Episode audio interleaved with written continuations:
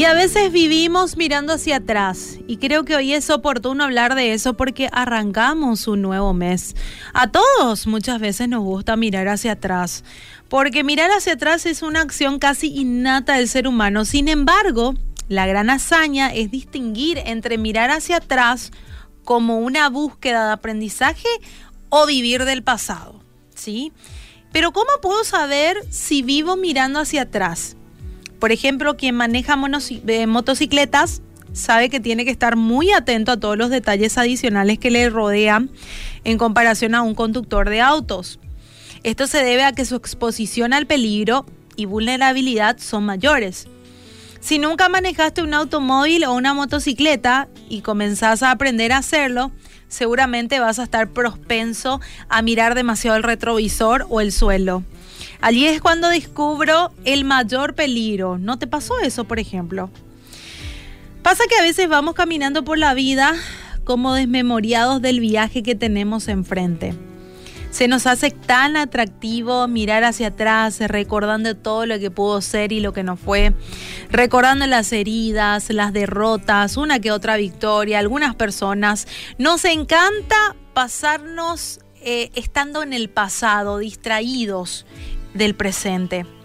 Y si los tiempos pasados fueron buenos o quizás malos, pero atrás, en un lugar en el que vos, es, es un lugar en el que vos ya no podés vivir, definitivamente. Y hay dos cosas que nos permiten identificar si vivimos mirando hacia atrás. La primera es que generalmente hablamos acerca de lo que nos pasó todo el tiempo y no de lo que está sucediendo hoy. En Lucas 6:45 la palabra dice, las palabras que salen de tu boca muestran lo que hay en tu corazón.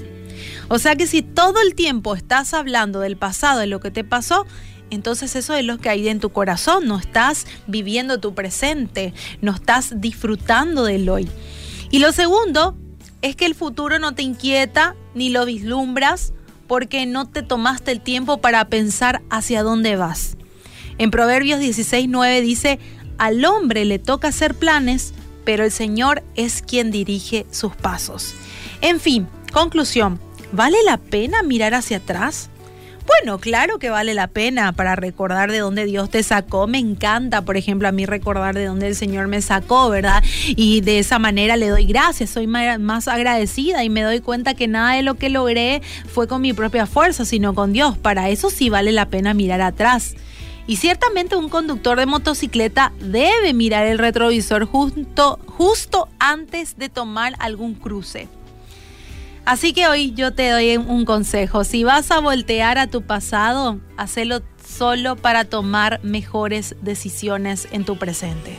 Así como el, el motociclista que debe mirar para ver si dobla o no dobla, o si al frente, o de repente va a retomar. Bueno, así como el motociclista, solamente tenés que voltear a tu pasado para tomar una buena decisión en tu presente.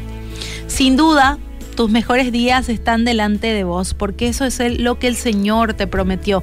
Él dijo en su palabra que yo sé bien los planes que tengo para ustedes, planes de bien y no de mal, para darles un futuro y una esperanza. Así que tenés que saber que lo mejor está delante de vos, ¿sí?